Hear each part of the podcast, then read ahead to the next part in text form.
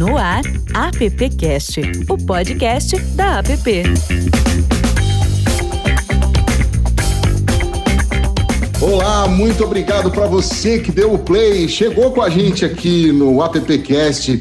Estamos em mais uma edição. Eu sou Alexandre Lupe e como toda semana, a gente sempre tem um, vários convidados especiais contando suas histórias, suas experiências, gente que está começando, gente que já começou faz tempo. E é isso. E aliás, quero agradecer também a sua audiência semanal, você que está sempre com a gente aqui toda semana acompanhando os nossos conteúdos. Bora lá para mais um bate-papo aqui, dessa vez falar sobre jornalismo, que tem passado por muitas mudanças e com o advento da internet, que todo mundo virou um pouco de jornalista, né? Mas o jornalismo tem uma responsabilidade técnica que vai muito além da opinião. Não é diferente para quem cobre os bastidores da propaganda e do marketing. Discutindo negócios, criatividade e principalmente o que acontece no meio, informando e valorizando cada vez mais a nossa atividade. Tema de hoje: o desafio do jornalismo na cobertura dos bastidores da propaganda e do marketing. E para falar sobre esse assunto riquíssimo, começar pela nossa convidada, a Bruna Calmon, que é apresentadora, jornalista, atriz, vencedora do prêmio Comunix 2019 e também do programa Reclame Multishow. Adonis Alonso, a jornalista, colunista de marketing e publicidade, titular do blog do Adonis, blogdoadonis.com.br desde 2006, coordenador de conteúdo do Fórum de Marketing Empresarial do LEAD desde 2010. Raul Nogueira, publisher do Grandes Nomes da Propaganda e também diretor da APP. E Nenê Zimmermann, publicitário e titular da Coluna do Nenê, lá do Rio Grande do Sul. Gente, muitíssimo obrigado pela presença de vocês todos aqui. E tem tanta pergunta que eu estava tentando escolher uma para começar, mas eu, vamos lá. Dentre os conteúdos que permeiam uh, a rotina da comunicação, quais os que têm maior audiência? Eu vou começar com a Bruna. Olá a todos, estou muito feliz de estar aqui com tantos colegas que eu admiro e estar tá aqui é, nesse podcast da APP que eu achei inclusive uma super ideia, né, para difundir ainda mais a publicidade, todos os trabalhos que acontecem nesse mercado. Bom, sobre conteúdos que dão mais audiência, né? Enfim, eu acho que depende muito do meio em que a gente está. Por exemplo, eu tô, o Reclame é, nasceu na televisão, né? E ainda é o nosso grande forte, apesar de ser um, um programa que hoje está sendo muito assistido pelas redes sociais. Mas eu acho que o que dá mais audiência é um bom entrevistado, sempre, né? Um conteúdo que renda. Eu acho que, que tanto o Adonis, o Raul, o Nenê podem compartilhar dessa visão comigo, porque, assim, um bom entrevistado, quando ele ele está disposto a falar, inclusive a se expor, isso para a gente que é jornalista ajuda muito, a você contar uma história, a você entreter, a você trazer informação, né? Então, eu acho que, por exemplo, dando um exemplo claro, a última entrevista que eu fiz, que foi com o Marcelo Serpa, assim, e que deu muito o que falar, foi uma entrevista que, que deu, engajou muito, é, deu muita audiência, engajou, porque o Marcelo, além da genialidade dele, hoje ele é um cara que está aberto a se expor, a falar, talvez por estar fora né, do mercado, tá vendo o mercado de fora também, amplia os horizontes. Então, foi uma entrevista muito boa. Foi um cara que foi impactante. A gente teve que dividir até em dois blocos a entrevista dele. Então, resumindo, eu acho que sempre é, vai dar mais audiência um bom entrevistado, um bom assunto, sabe? Eu acho que o assunto e o entrevistado são fundamentais para isso. Adonis, queria te ouvir. Primeiro, obrigado pelo convite aí, a APP, todos os nossos amigos aí de muitos anos. Orgulhoso aqui de estar compartilhando com o Raul, com a Bruna, o Nenê. Seguinte, eu concordo com a Bruna com relação à entrevista, dizendo que a entrevista é um dos tópicos do meu cardápio aqui no blog. Né? Óbvio que quando o entrevistado tem uma capacidade como o Marcelo Serpa, isso vai dar realmente muita repercussão. Mas como a gente trabalha com outros outras formas de fazer jornalismo e também hoje contando com o aumento de plataformas, de trabalhos na internet, no digital, conteúdo, merchandising, eu posso dizer para vocês o seguinte: o que no blog dá muita repercussão é quando você coloca antecedência ou com exclusividade um bom comercial. Porque o comercial, entre todas as formas de se expressar a comunicação, a propaganda, ainda é a grande estrela. Né? Eu acho que o comercial, um bom comercial, um comercial criativo, divertido, que representa a recall para a marca, ele sempre vai ser a grande estrela da propaganda. Mesmo com todas essas inovações, eu ainda acredito que um bom filme é o que traz o melhor retorno para a marca, potência, é, porque ele envolve a participação de muitos profissionais, diretores de cena, produtores, é, criadores de trilha, de spot. É, é, é, um trabalho completo. Né? Eu acho que o comercial ele resume em 30 segundos um trabalho de dias, semanas. E, e ele leva para a marca toda essa mensagem com um tempo muito pequeno. É verdade. E Raul? Diga lá. Seja bem-vindo ao, seja bem-vindo ao PPcast. Muito bom estar aqui com vocês, aí um pessoal de peso, né? O Nenê, eu acho que é aquele que eu não conhecia, não tinha um maior contato.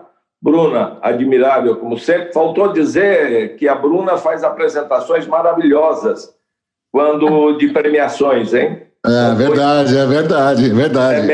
É, uma mestre de cerimônias maravilhosa. O Adonis, não vou falar muito a respeito desse cara, não, porque ele é muito novinho no meio, né?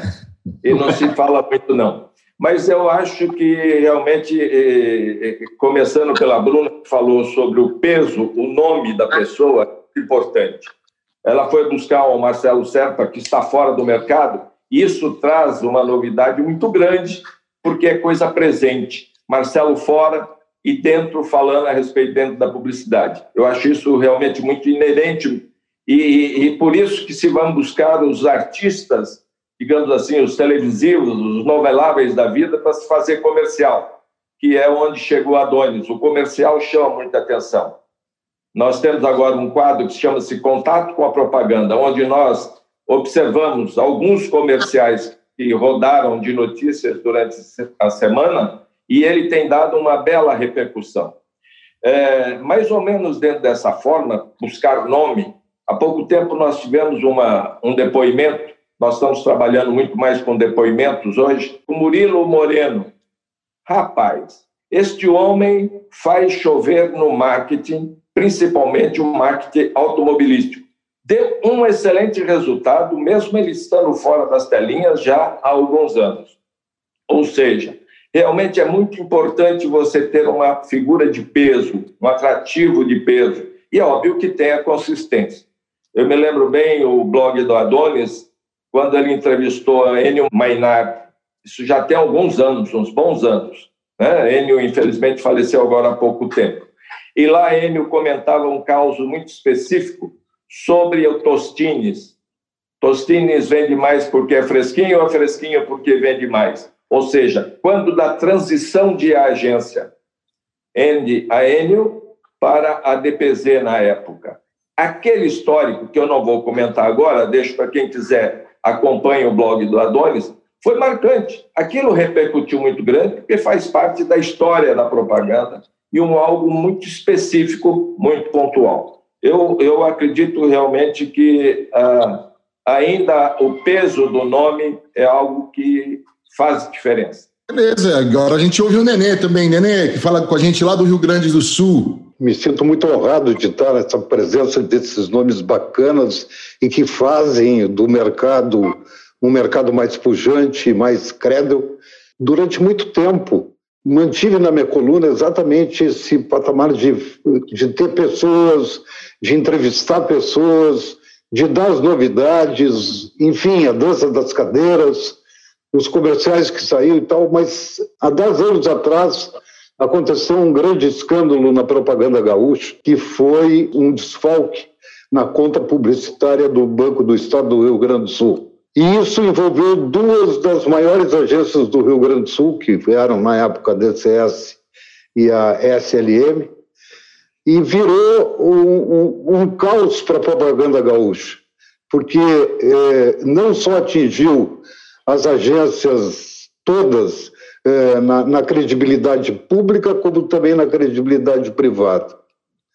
E aí eu, como com isso, eu comecei a participar e, e, ver por que, que tinha acontecido essas coisas e por que, que essas coisas não poderiam acontecer mais. Comecei a participar das, das licitações, comecei a me envolver nas licitações, comecei a me envolver na relação mercado, autoridades públicas e privadas, e esse caminho que eu escolhi é o que tá, é, me deu muito mais credibilidade para a coluna, porque faria o papel do fiscal do Zanei, lembram vocês? Eu, eu, sou, é, eu sou o cara hoje que estou em cima do fato e dizendo: não acontece isso, porque se acontecer, vai dar porcaria. E o mercado tem respeitado essa posição e isso tem me dado credibilidade, como eu disse, perante o Sinapro, perante a BAP, perante a ARP, enfim, perante todas as entidades da propaganda gaúcha e nos órgãos públicos. O governo do Estado não faz uma licitação sem me falar comigo. Dá uma olhada nesse texto aí, vê se está bom. Faz isso. E isso acho que é forte hoje da minha coluna. Claro, que além de, de todas as notícias uh, do cotidiano e, e as novidades que, que a gente vai puxando daqui e dali, porque o publicitário não informa, né? Nós é que temos que ir atrás da notícia. Verdade. Vocês me deram quatro cenários aqui, com alguns pontos um, não, um pouquinho diferentes aí mas eu, eu acho que tem um, existe um cenário esse ano que envolveu a todos nós aqui nesse podcast, que foi a pandemia. E eu quero saber o que durante até então, a gente está gravando isso em outubro, né, esse podcast. O que vocês sentiram que mudou editorialmente, o que mudou durante esse período de pandemia, já que o mundo ficou de ponta cabeça aí, né? Aliás, a, a, área que eu atuo foi absolutamente atingida, que é o audiovisual, né? É, a gente teve que sambar para botar um programa, ainda estamos sambando para colocar um programa semanal no ar, né? E levando qualidade, que essa também é uma marca registrada é, do Reclame, né? É, a gente faz televisão há muito tempo, a gente não pode né, baixar esse sarrafo. Então foi muito difícil, foram muitas reuniões, inclusive com o canal, com o Multishow, com a própria Globosat, que parou inteira, foi todo mundo para home office, né? E então foi um grande desafio. E ao mesmo tempo, eu acho que a pandemia ela só acelerou, né, um processo que naturalmente já ia acontecer, que é esse de usar a tecnologia para a gente encurtar distâncias, né? Que foi, como o Raul disse, eu entrevistei o Marcelo Serpa, que não está mais no mercado publicitário, está morando no Hawaii. Então, se fossem em tempos normais, por exemplo, a gente está tentando essa entrevista com o Marcelo há muito tempo, né? Ah, se ele vem para o Brasil, sim, em Cannes, a gente vai conseguir falar com ele, se ele for para Cannes, porque não vai mais, né?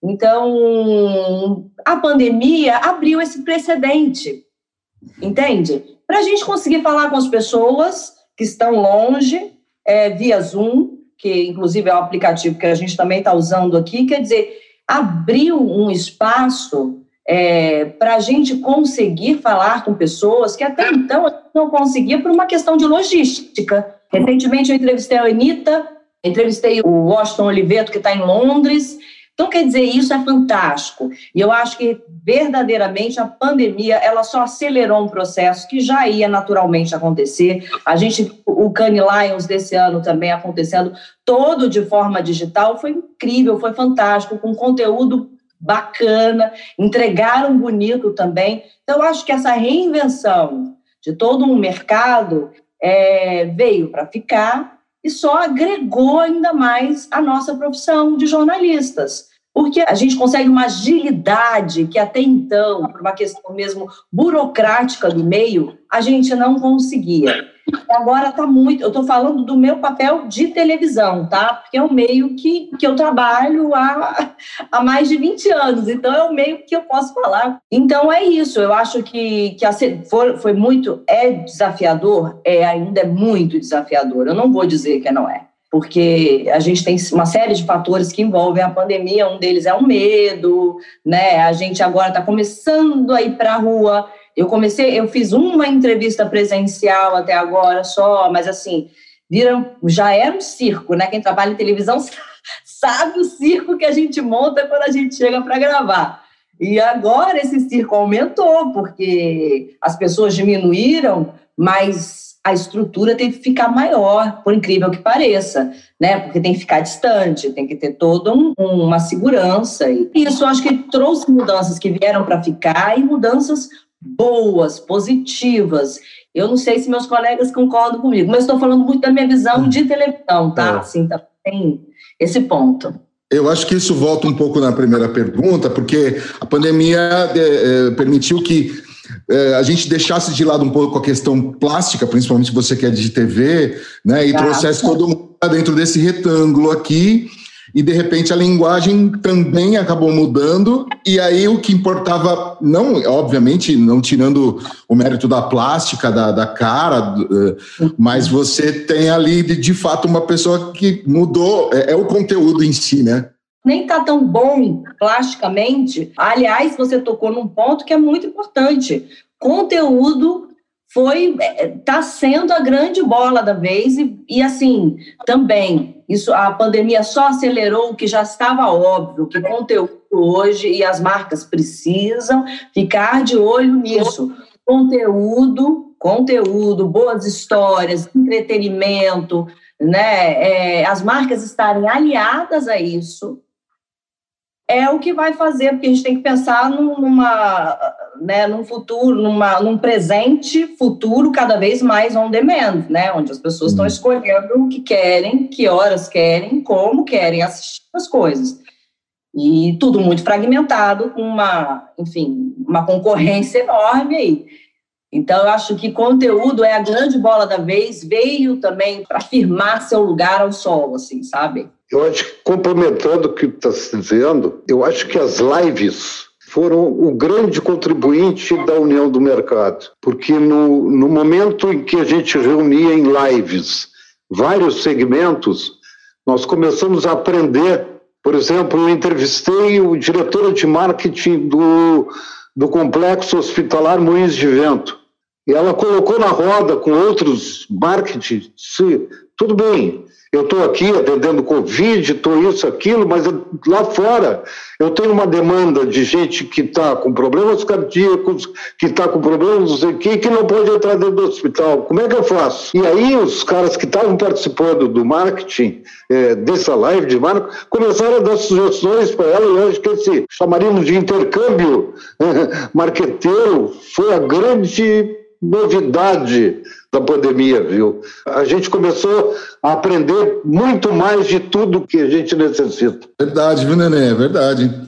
É verdade. Adonis, como é que no seu, no seu blog, como você, como a pandemia, como você reagiu aí às questões da pandemia sobre conteúdo no blog do Adonis? Bom, eu queria dizer que essa escassez que atingiu a área da, da Bruna e até um pouco do Raul também na televisão, ela se transformou num volume muito grande é, para a internet, que é o meu caso, né? É. Na internet que começou a receber um número absurdo de sugestões de pauta, de pedidos, de, de, de releases. É, isso aumentou terrivelmente. Hoje eu recebo mais ou menos 200, 250 e-mails por dia com sugestão de pauta.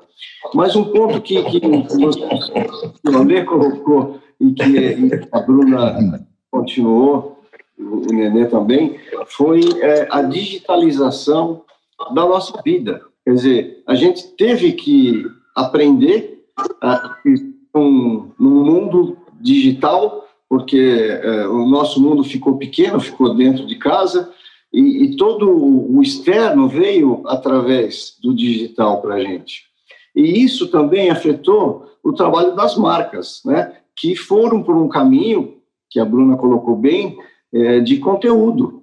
Porque o conteúdo hoje, na verdade, é o caminho mais eficaz das marcas para chegarem a, até os consumidores com a ajuda da tecnologia. Quer dizer, você cria um bom conteúdo, mas a tecnologia te ajuda a indicar de que forma aquele consumidor vai ser atingido. Outra coisa que também mudou muito com a pandemia foi a liberdade é, e o poder do consumidor de escolher o que, quando e por que ele quer assistir aquilo.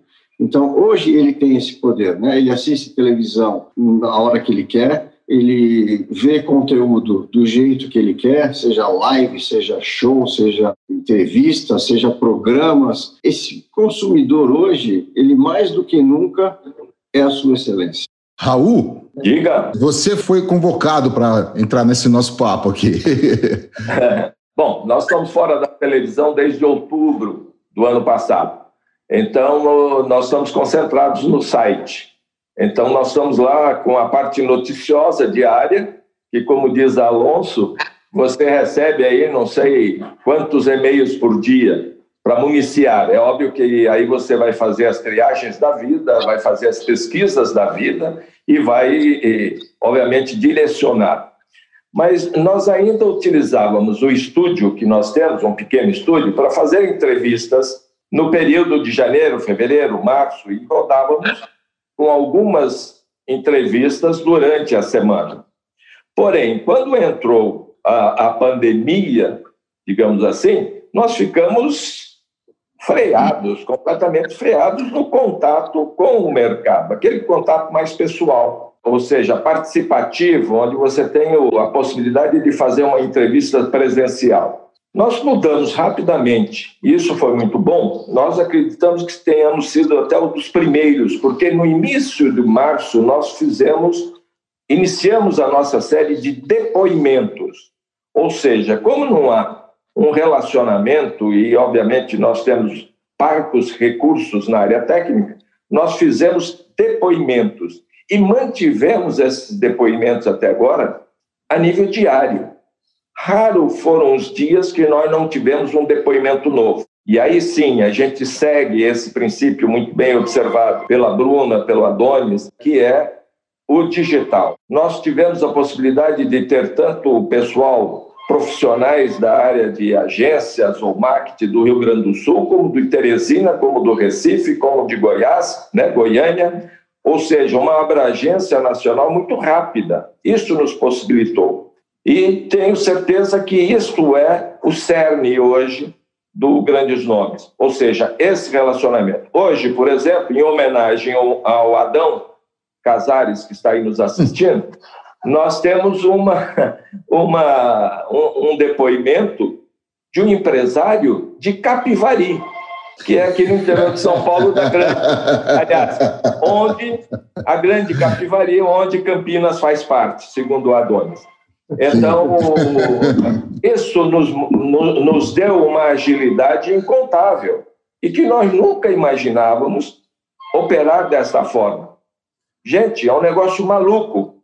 Para a Bruna, que tem um campo técnico monstruoso e de alta qualidade, entrevistar o Marcelo é difícil, mas ela tem condições técnicas. Imagina a gente conversando com o, o, o pessoal de Teresina, que foi um, um, um belo contato. Então, essas coisas fizeram muita diferença.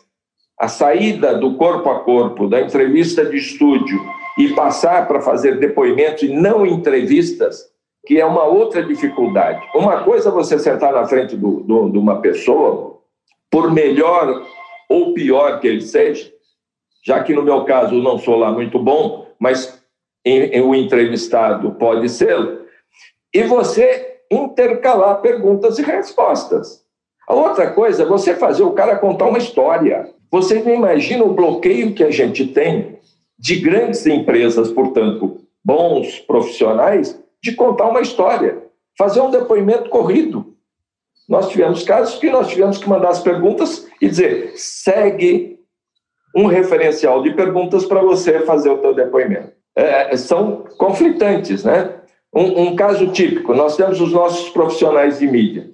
São os mais difíceis até hoje de se conseguir alguma coisa com o profissional de mídia são excelentes nos números, mas não gostam de se apresentar na frente da luzinha vermelha.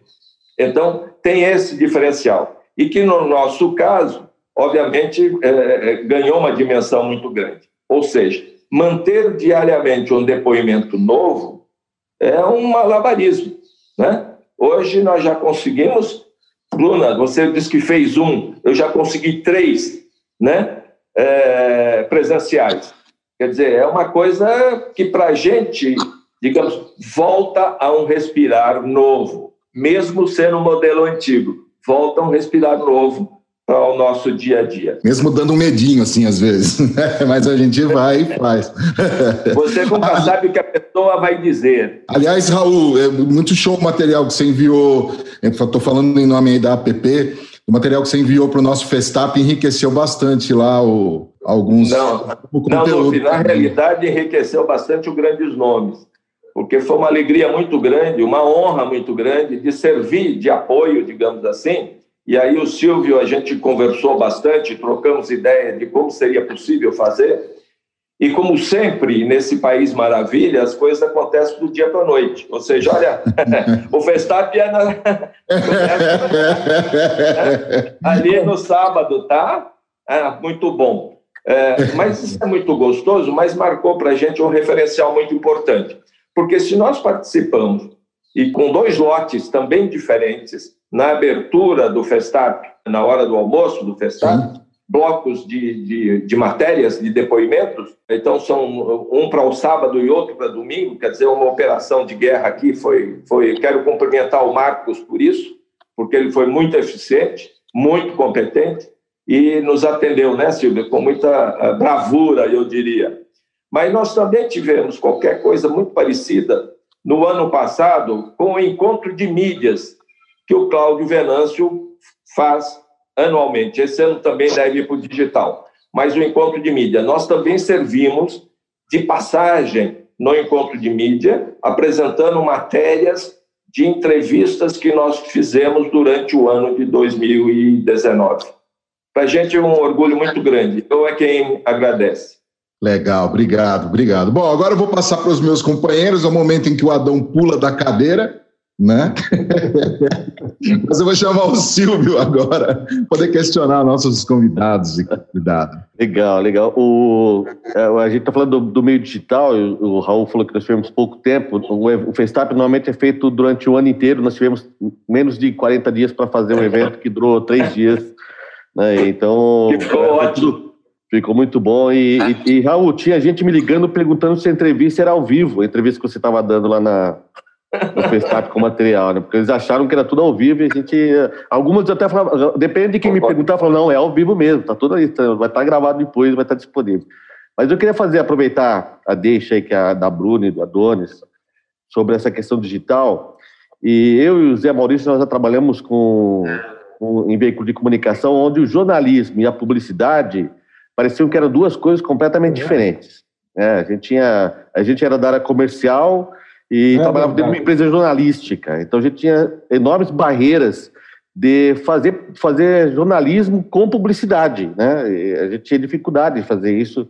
E, aliás, é vai ser um dos temas do nosso podcast em breve, justamente essas fronteiras do jornalismo e, e da publicidade. E vocês têm a, a, vantagem, que nós não tivemos, né, Zé, de usar a publicidade como fonte de informação, como jornalismo, né?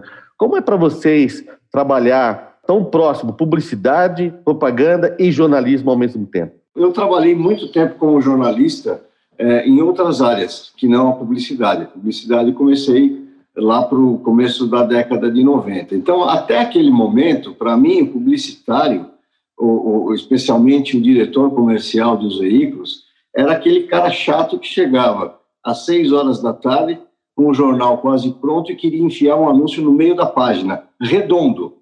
Né? Ou seja, você tinha que diagramar é, novamente todo aquele material, porque não, não tinha nem a, a opção digital para fazer isso, era na base da, né, do Pestap, da faquinha. Então, até então, para mim, o publicitário era um cara que me assustava.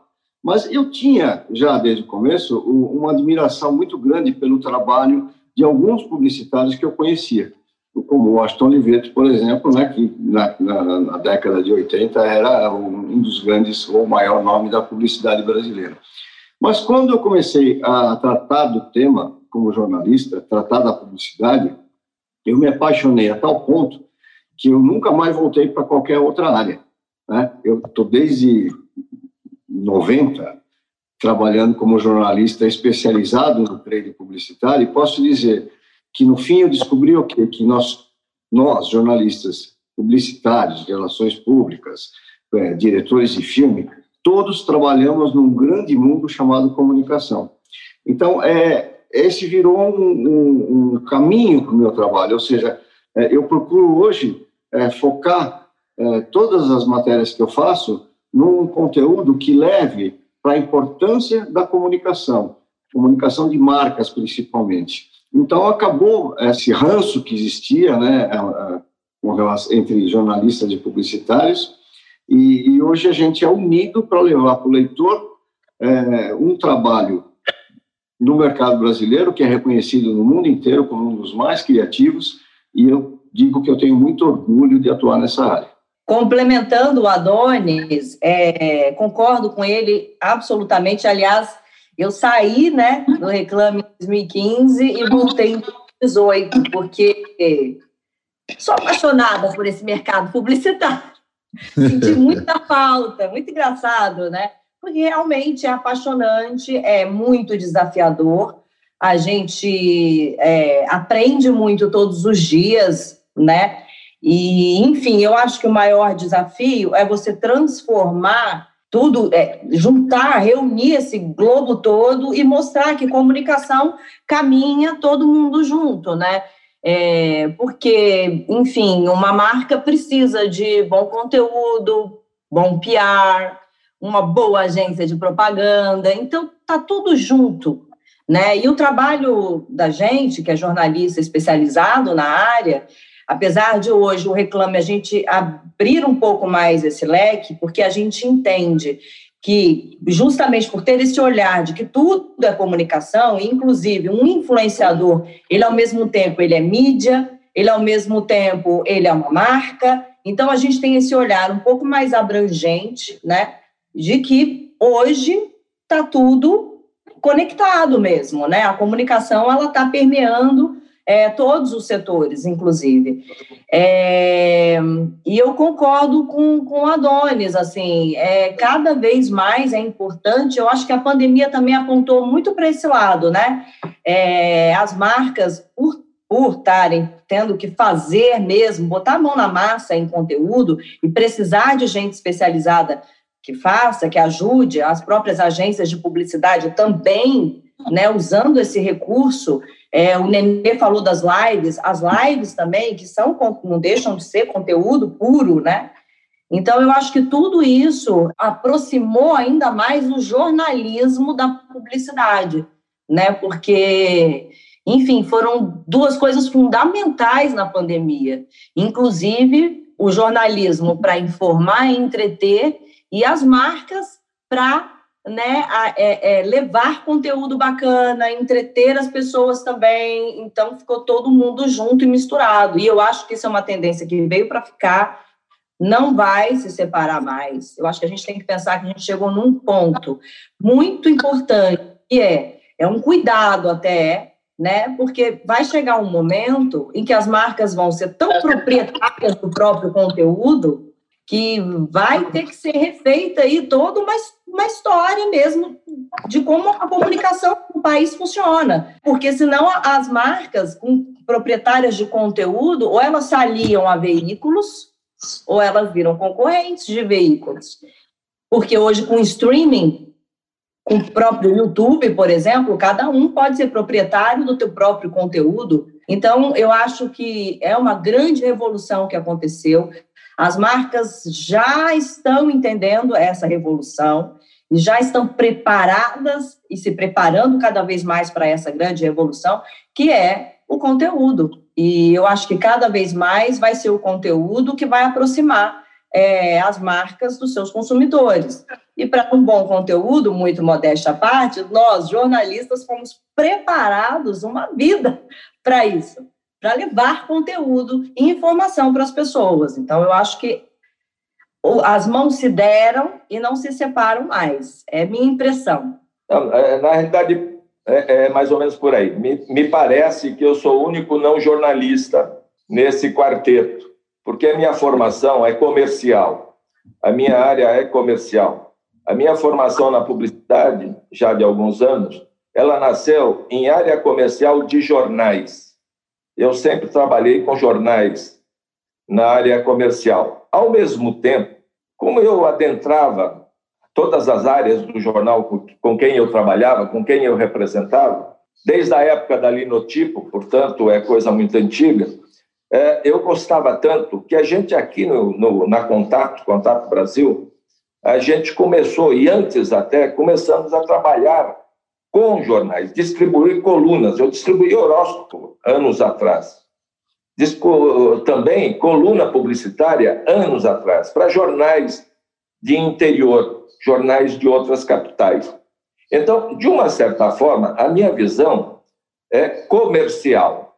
Eu olho nesse nosso dia a dia com uma visão comercial, não necessariamente uma visão jornalística, como deve ser o Nenê, a Bruna e o Adonis. Eu vejo a visão comercial da coisa. O encantamento para o filme, para mim, é aquela transmissão do comercial em si, e não da mensagem técnica em si. É, são visões um pouco diferentes. E também conflituoso, porque às vezes eu tenho que divulgar uma campanha, e eu divulgo uma campanha, falo a respeito de uma campanha de agência A, B ou C, com quem eu não tenho um relacionamento, um bom relacionamento comercial. É conflituoso demais. Mas eu não posso deixar de passar uma boa informação, uma boa notícia, um algo realmente criativo para o mercado. Então, essa é a minha visão. Conflituosa para mim, muito. Ontem eu saí de uma negociação com uma agência né, na área da Contato Brasil, que é altamente conflituosa. É uma grande agência, excelente agência, e que eu apoio na área do grandes nomes. Veja só como são as coisas e são muito cuidadosas dentro desse contexto para isso não invadir o conteúdo. Uma outra visão, como eu sempre trabalhei muito com jornal do interior, é, outras capitais, mas jornais do interior, eu tenho uma visão do pequeno profissional, da pequena agência profissional. Então, a gente vai atrás de falar justamente dos pequenos mercados. Agora, recentemente, nós tivemos tanto uma agência de Americana, como uma agência de Presidente Prudente, fazendo depoimento. Já tivemos de Campinas, já tivemos de Ribeirão Preto, né? falando aqui só dentro do estado de São Paulo. Mas por quê? Porque criatividade, qualidade não tem endereço fixo. Você tem qualidade no interior de São Paulo, como você tem qualidade no interior da Paraíba ou no interior do, do, do Amazonas. E é isso que a gente tem que olhar e tem que, que, que buscar. Então, a minha visão, mesmo, digamos assim, esse lado jornalístico que eu não sou, mas misturado com a minha visão comercial, eu tento trazer para um mercado grande como São Paulo de que existe vida lá fora. E que nós não ficamos somente em torno de A, B ou C, que são os grandes profissionais, quer da área de criação, normalmente, das grandes agências, ou quer dos grandes nomes do marketing dos grandes clientes.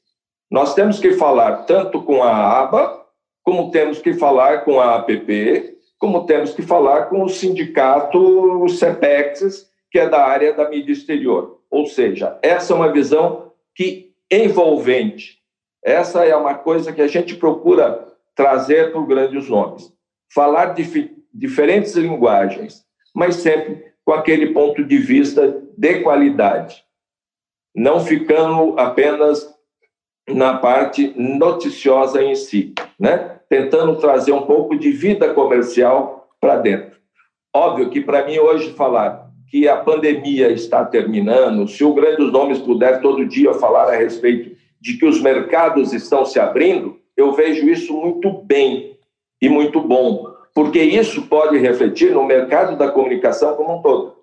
Ou seja, abrir para o cliente de que o trânsito da cidade de São Paulo, a 23 de maio da vida, a Avenida Paulista da Vida, ela está sobrecarregada, ela tem trânsito. Isso é importante que o shopping tem movimento, isso é importante, que as lojas têm movimento, é importante, por mais que o e-commerce tenha crescido, foi por uma questão necessária, de necessidade momentânea. Eu preciso dizer que o mercado está respirando para que eu motive agências e clientes para que retornem no nosso meio. Essa é a minha visão comercial da notícia, que é real, não é invenção.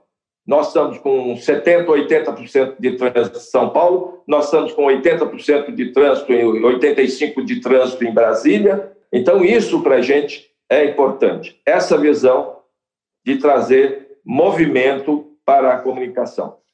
Eu peço licença só rapidinho é, para discordar totalmente do Raul e dizer que ele se tornou um jornalista. O Raul faz um jornalismo, um bom jornalismo, até porque talento não se aprende na escola, né? Talento é, é, na, é nato. E o Raul, além de tudo, ele tem uma grande vantagem sobre eu, sobre a Bruna, porque além de fazer um jornalismo bacana, ele sabe vender. E a gente não tem a mínima ideia como faz isso. Você, você, é um gostador. Eu ia, gostador. Eu ia dizer que o Raul, diante é, o Raul é a prova viva né, de que Desculpe, é, área comercial e jornalismo caminham juntas é. hoje. Né? Quando reunidas, funcionam muito bem. Pois é, pois é. Ô, Nenê, você está quietinho aí, a gente quer te ouvir um pouco, Nenê. Estou quietinho porque eu ouvi é, né? E aí comecei a refletir, mas eu acho que falta aí o que eu defino como dizendo que não se define a, a, a, propaganda e o jornalismo como negócio. E, eu acho que aí começa o grande erro. E outra coisa, é, a Bruna fala em conteúdo, eu também sou, mas com o cara ganhando três pila por mês, recebendo dois mil releases de interesse de não sei o quê, ele não faz conteúdo, não consegue fazer conteúdo. Agora mesmo saiu uma, uma, uma, uma, pesquisa aí em São Paulo, do Clube de Empresas, que o salário médio do jornalista é 3 mil reais. Cara, com 3 mil reais, tu não tem cabeça para fazer conteúdo uh, que, que, que seja atraente e que seja dignificante para o leitor. E os jornais hoje estão muito mais realizeiros, as TVs estão muito mais realizeiras, as TVs estão muito mais mudando grade, desmudando grade, fazendo tentativa e destentativas. E isto tudo está atrapalhando o nosso negócio. Acho que a pandemia atrapalhou muito mais. Porque os caras oh, pô, o rádio subiu a audiência porque está todo mundo em casa. A TV subiu, pô, mas a TV subiu com a fechada, com a aberta, com o streaming, com Olha, olha a loucura que nós temos hoje em termos de mercado. Para te ver um jogo de futebol da Comebol, tem que pagar uma assinatura. Para te ver um jogo de futebol do teu time, tu tem que pagar uma assinatura. Pra, sabe? Para ver um filme, tem que ver uma... Tudo, tudo. E aí? Cadê mercado para isso? Cadê conteúdo para tudo isso também? Eu, eu, eu, eu acho que enquanto a gente não for negócio, vamos continuar patinando, entende? E a relação, Bruninha, desculpe te dizer, a relação comercial, é, jornalismo e comercial de, de, emissora é terrível. É terrível. E está pior agora. Muito pior, porque ela está à distância. Ela está muito. E eu sei porque eu estou acompanhando alguns veículos e veículos grandes. O que tem sofrido a área comercial com as coisas que estão. E, aí, e outra, né? Nós vivemos esse momento babaca, feio, que é o fake news, que nos prejudica em tudo. Mas ainda bem que a gente está aqui discutindo isso, né, gente? É, é. Reunindo, usando ferramenta digital para poder reunir é. todos vocês aqui, poder botar isso na mesa. Agora, agora Zé, Zé Maurício, Sim, tem alguma pergunta para os nossos convidados, Zé? Nós todos aqui estamos falando de mídia online, né? Estamos mostrando a importância da mídia online. E diz uma coisa, e a mídia impressa, hein? Por que, que vocês acham da mídia impressa na, na propaganda aqui no nosso... Viverá por mais mil anos. Será que, será que ainda existe, hein? Vai viver por mais mil anos. É. E, Nenê, e aquele negócio chamado banca de jornal? Vai virar o quê? Banca de, Não, eu, eu, eu diria o seguinte, ó, eu acho que a sobrevivência do jornal é um jornal gratuito, na minha modéstia e parca opinião. Então, a banca de jornal pode ser a banca de revista, a banca de, de fumo, a banca, a banca de maconha, a banca de Coca-Cola, que é o que está virando, né, Zé? Verdade. O nome, né? É um mini é. mercado. É, exatamente. Uma loja de conveniência. É isso aí. O Santander, por exemplo, Nenê, é, lançou uma campanha onde ele ajuda os donos de banca de jornal a transformarem seus negócios em floricultura, em oficina de costura, um monte de, de outras atividades, chaveiro, e, e o Santander está financiando isso para salvar o, o, dono da banca de jornal, porque não há dúvida de que a mídia impressa, assim como o, o, a televisão não matou o rádio, né? a internet não matou a televisão, ninguém vai matar a mídia impressa, ela só tem que se reinventar, como já acontece com algumas, alguns grandes grupos, como o Estadão, por exemplo, né? Mas é, Desculpe esse... eu te interromper, eu fiz uma crítica violenta ao Santander, que o Santander estava cobrando 10% ao mês desses, desses pequenos comerciantes. Isso é um absurdo, cara. Isso é agiotagem pura. Parece que pararam com o negócio. Eu, eu, citei a ação do Santander, né? Essa sacanagem. Sim. Porra, 10%? é. Um exemplo para mostrar como que é, é, o mundo se movimenta, né? E, Sim, ótimo. Alguns negócios, né? Quer dizer, era uma tentativa. Tudo bem, banco vai cobrar sempre, né? Vai cobrar 10%, é. mas, é, é, na verdade, sim, o próprio dono da banca de jornal ele pode fazer isso sem o Santander. O importante é que o Banco Real dá sete dias sem juros, gente.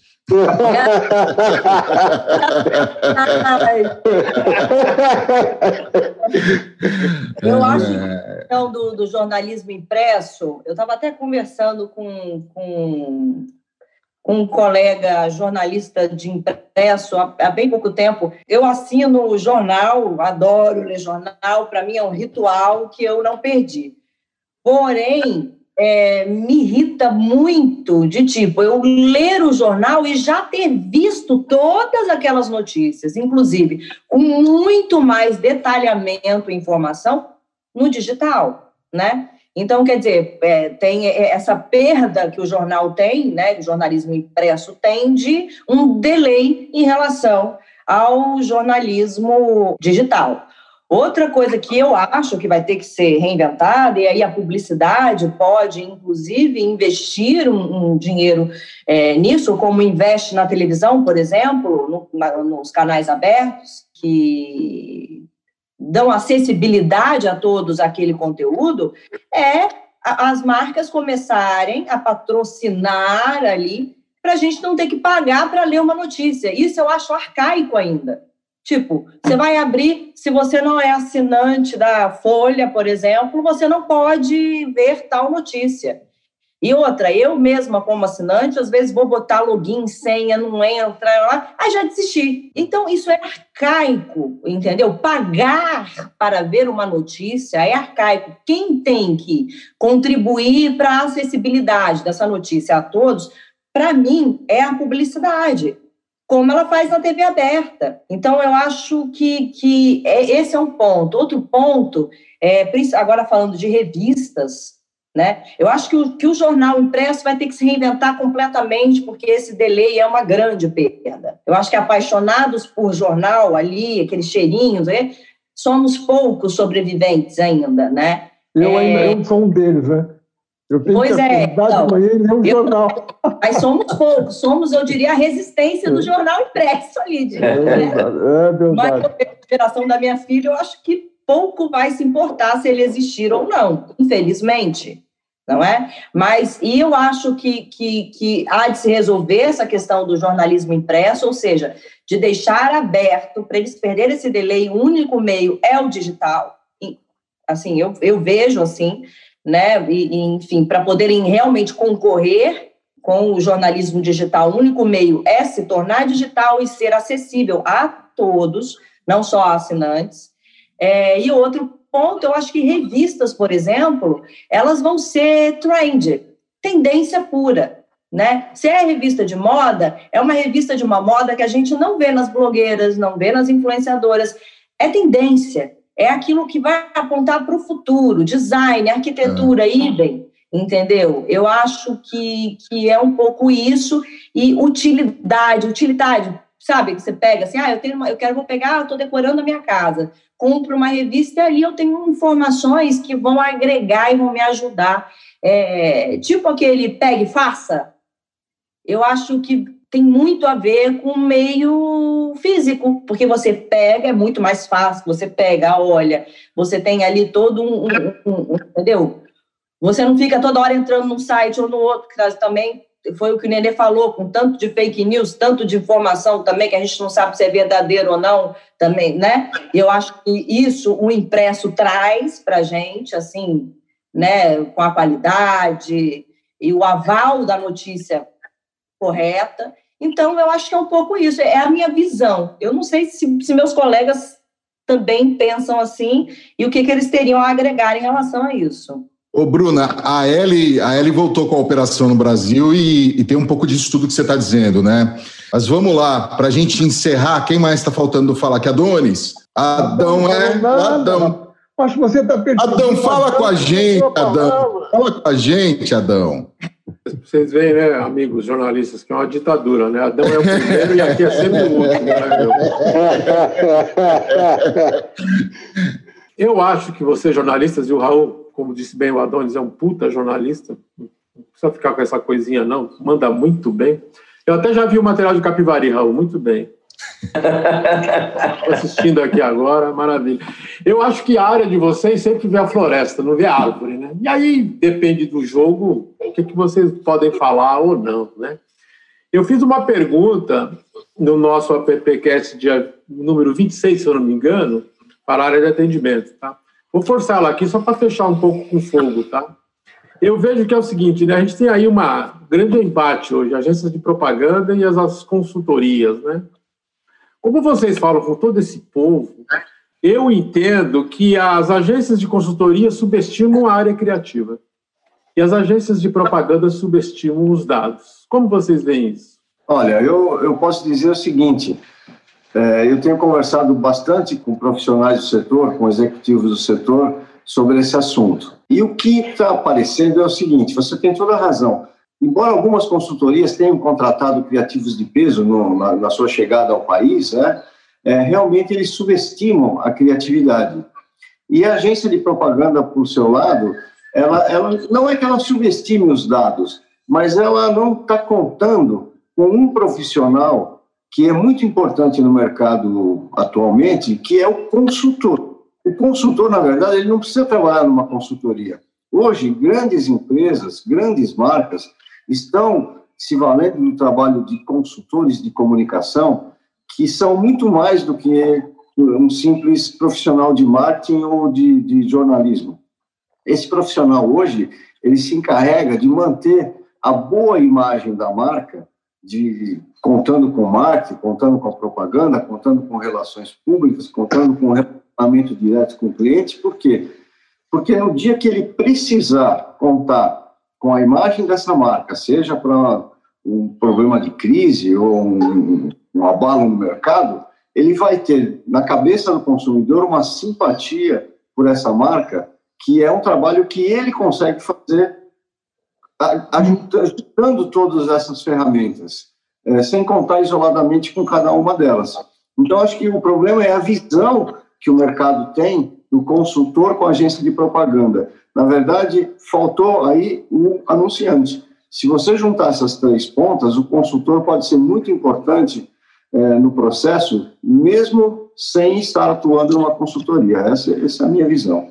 Eu daria uma palavra para definir isso? Estratégia. Para mim, hoje, vendo, enfim, tanto de consultoria como de agências de publicidade, eu concordo com o que o Adonis falou. Eu, eu acho que não deveriam andar separados. Eu acho que uma coisa é uma coisa, outra coisa é outra coisa, e uma complementa a outra. Né? Poderiam ser braços fortes se unidos, porque a consultoria ela é feita para entregar estratégia. E lá nos anos de 1990, antes também, 80, a gente via uma propaganda, umas agências de propaganda com líderes muito estrategistas, né? E hoje a gente perdeu um pouco isso, a gente não tem. E eu acho que justamente porque perdeu-se um pouco, as agências de publicidade perderam um pouco, é, eu acho que a importância que eles tinham em relação ao cliente. Entendeu? O cliente tratando propaganda como commodity. Propaganda não é commodity. É a mesma coisa se você for num advogado e por que esse advogado vai te entregar uma estratégia, né? Ele vai falar para você a partir do conhecimento dele, e é por isso que você está contratando ele, né? É, falar para você, olha, eu acho que você tem que ir por esse caminho, esse caminho aqui. Aí eu, como cliente, vou dizer, ah, não, esse advogado não falou aquilo que eu queria ouvir. Vou levantar daqui e vou em outro, porque não é mais uma relação de confiança, é o que eu quero ouvir. E muitas agências estão sendo obrigadas e empurradas, inclusive por sobrevivência, a falar aquilo que o cliente quer ouvir. No meio de tudo isso, perde-se algo muito importante, que é a estratégia. E só a estratégia cria e traz o branding real, marcas reais. A gente viu estratégias absurdas por trás de Havaianas, Bombril, marcas que até hoje estão eternizadas, mesmo que elas. Bombril, por exemplo, não faz mais propaganda, não tem comercial de Bombril. E daí? Ninguém fala palha de aço, todo mundo fala Bombril. Então, quer dizer, por trás disso existiu estratégia. Tem um artigo do Nizam Guanais na Folha de São Paulo de ontem que fala exatamente sobre isso. E aí ele faz uma brincadeira é, dizendo que, que a criação, que a criatividade, né, é, são os meios, as redes sociais, e a estratégia é o Waze, é aquela que vai dar um caminho entendeu? Então é muito legal, inclusive eu indico esse artigo do Nizam, que está muito interessante para variar Nizam sendo Nizam, né? Lá com as suas polêmicas. E, ah, e dando um adendo que tem relação com a questão anterior, que a gente falou do jornalismo impresso, aliás, essa é uma grande saída do jornalismo impresso. Opinião tem que ser jornalismo de opinião. O jornalismo impresso hoje, eu realmente abro o jornal para ler as crônicas, os artigos. Eu acredito que Nenê, que é um bom leitor de jornal, assim como eu, também deve compartilhar da mesma opinião. Exatamente isso. Lê para isso. Então, vai ter que ser um jornalismo de opinião também. Eu acho que a partir do momento que eh, o cliente, presidente, colocou um departamento de marketing na frente dele, houve um anteparo entre a, a relação entre a agência e o departamento de marketing co, colocou um consultor. Então as coisas começaram, sabe? Bate num, bate no outro, bate outro, e o presidente no final é, ficou uma loucura. E descobriram uhum. agora, não sei como, porque antes a gente dizia assim, a pirâmide da propaganda, cliente, veículo, agência. Cara, só tem um que paga a conta. Só tem um cara que paga a conta chamado cliente. E esse cara é que nós temos que destinar, esse cara que a gente tem que é, entrar na vida dele, saber as coisas, mas ele já não confia mais na agência, ele não confia mais numa assessoria, porque ele botou um antiparo na vida dele chamado marketing, que é concorrente da agência. Bom, é, falar aí, seguindo o, o Nenê, hoje nós temos grandes clientes com departamentos de mídia, e de planejamento com peso de boas agências. Ou seja, estamos voltando à house, que tanto foi combatida lá atrás. Inclusive, o grupo de mídias surgiu em função disso e combateu muito as houses. Hoje, praticamente, elas estão voltando, mesmo que de uma forma por um viés. O planejamento, a compra de mídia, isso está sendo feito muito dentro do cliente hoje. Uh, acho que está acontecendo a questão de linguagem, né? O, a, a, linguagem digital ela muda muito, porque você com o dedinho você deleta qualquer coisa. Então é, ela não vira um dinamismo, ela vira uma loucura. Então isso dificulta muito o pensamento tradicional da agência tradicional em relação às planejadoras novas. É, tanto que as últimas fusões, digamos assim, como o Anderman Thompson, ou agora a VML com a Yang, o braço que veio do, do digital levou vantagem em relação a agências tradicionais. Não foi a Thompson que incorporou a Wendman, foi ao contrário, não foi a, a, Yang a maior agência do país que, que incorporou a, a, a VML. Foi o contrário. Então, isso está fazendo uma mudança muito grande no mercado e que está sendo difícil acompanhar. Que é o caso, agora voltando para a área comercial, portanto, não do, do grandes nomes, mas na, na, no caso de contato. Ficou muito mais complicado você fazer comercialização de qualquer produto, portanto, qualquer veículo, do que antes da pandemia porque você não tem o relacionamento. E quando você vai só trabalhar em cima dos números, a coisa fica por demais fria. E uma foto não é a mesma coisa que a realidade. Exemplo, se você vai para uma rua e você fotografa um painel X, seja ele de qual dimensão for, a visão real pode ser diferente, dependendo de ângulo do, do equipamento, da iluminação do equipamento, de tudo, todo o contexto muda completamente. Então fica muito frio, fica muito distante. E quando você perde esse corpo a corpo, o olhar, o, o olho no olho, você perde a dimensão real do fato. Isso, quem nos, nos dá é o digital. Ele é ágil, ele é muito ágil, porém, ele pode ser fake. Não necessariamente na raiz dele, e sim na conformidade que você aplica o, o, o digital. Então, essa diferença é bastante grande e eu estou vendo que o mercado todo vai ter que, que, que melhorar. As planejadoras vão ter que melhorar na área da criação e vice-versa. As criativas vão ter que se apoiar no questão do, do, de melhor planejamento. Mas isso hoje você consegue fazer pelo digital. Você contrata alguém aqui, alguém ali, se você for esperto, você une tudo e vai ter um bom produto final. Mas tu não acha que tem que recuperar o tiro no pé que foi dado, trocando o talento pela mídia? Bom, se você trocou o talento, você trocou a essência. Se você Sim, trocou foi feito o texto, isso, né? você trocou o jornalismo. Então, mas foi feito isso, né? Se nós imaginarmos comunicação, comunicação é talento. A publicidade é talento. Não quero dizer que não haja talento na mídia. Existe talento na mídia. O que você não tem hoje é liberdade.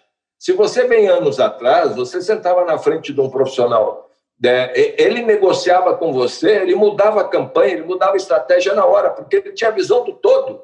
Hoje ele tem visão parcial das coisas. E onde tudo é parcial, você não vai conseguir uma integração plena nunca. Não adianta. Por melhor que essa telinha seja, nós nunca vamos ver o todo. Nós nunca vamos ver a expressão é, original da coisa. Então, eu concordo com você, Nenê. Você perdeu talento. Por quê? Você se distanciou. E você só vai ter talento quando você vive o problema. Você só vai conhecer o teu cliente se você for para a rua, for para supermercado, for para pequenas lojas. Você só vai conhecer banca de jornal se você for lá pegar um impresso, nem que for palavra cruzada. Perfeito? Para você ter uma noção de como aquilo funciona hoje, de como aquilo se transformou. Que era um algo meio biblioteca e passou para ser um mini mercado. Então, na realidade, você está certo. Talento na área da criatividade, no campo de vista publicitário, como também Bruna comentou, seja o talento na escrita, na pena, na qualidade do texto, na qualidade da pesquisa da notícia, no aprofundamento da notícia. Isto é o jornal.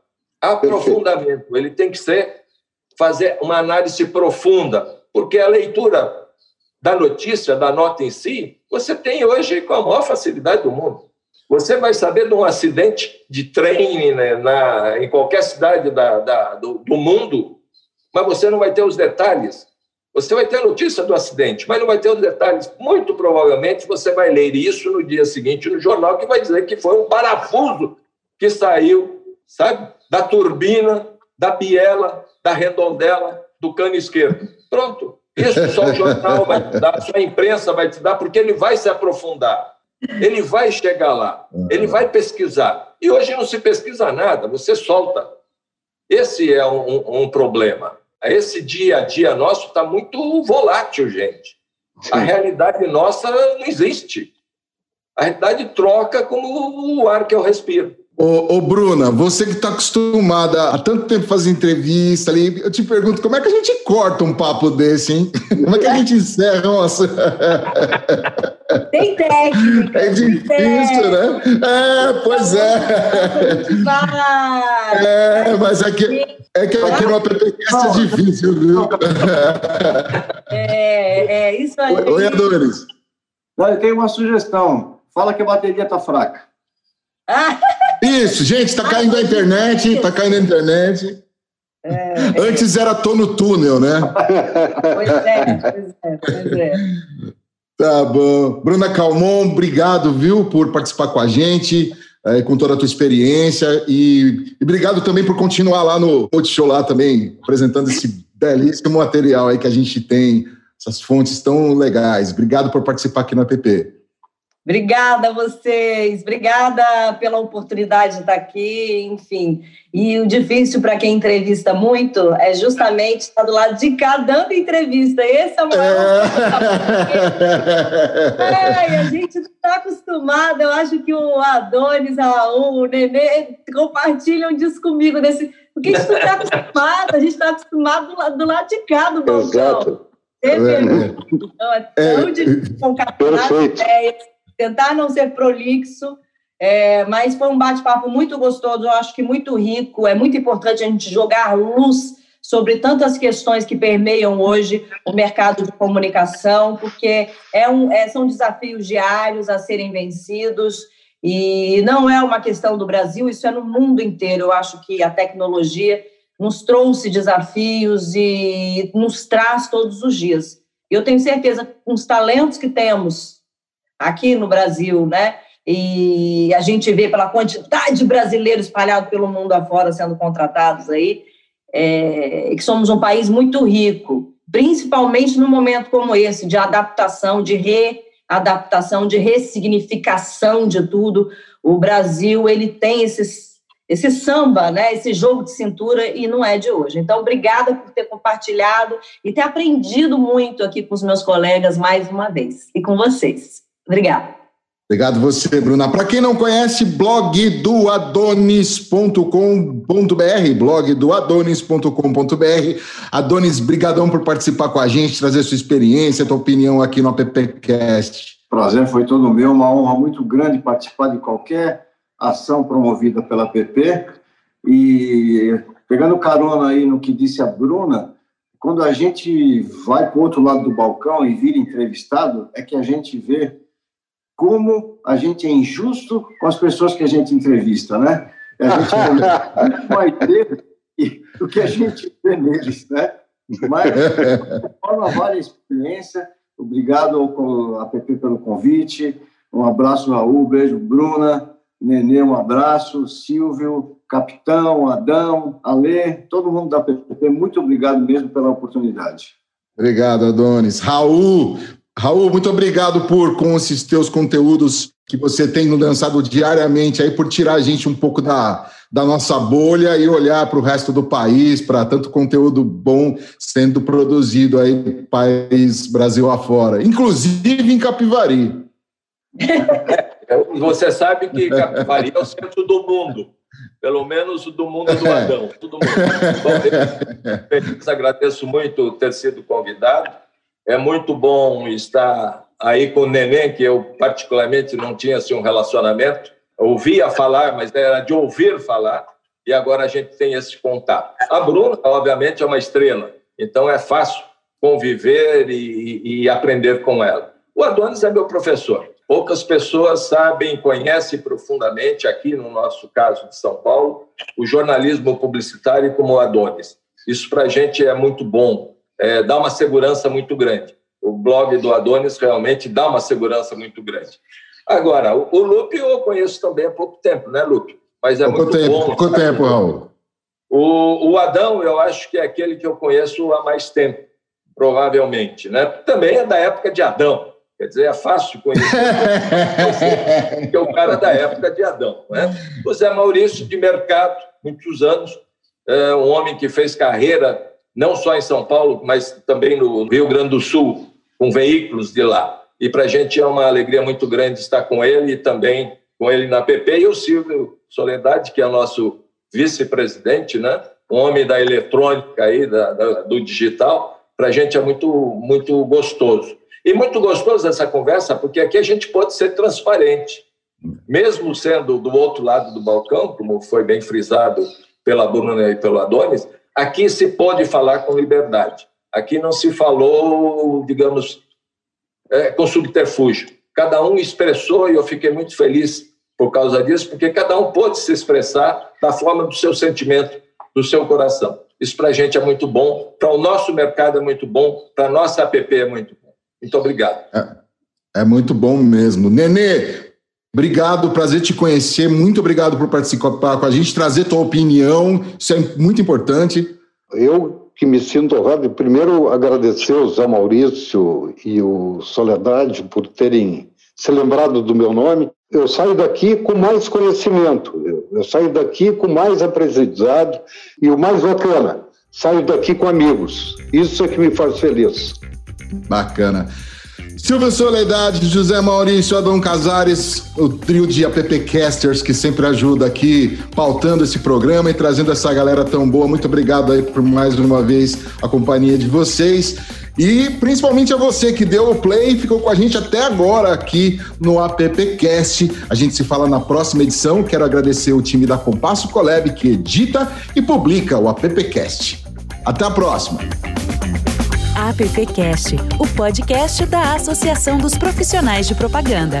Produção Compasso Colab.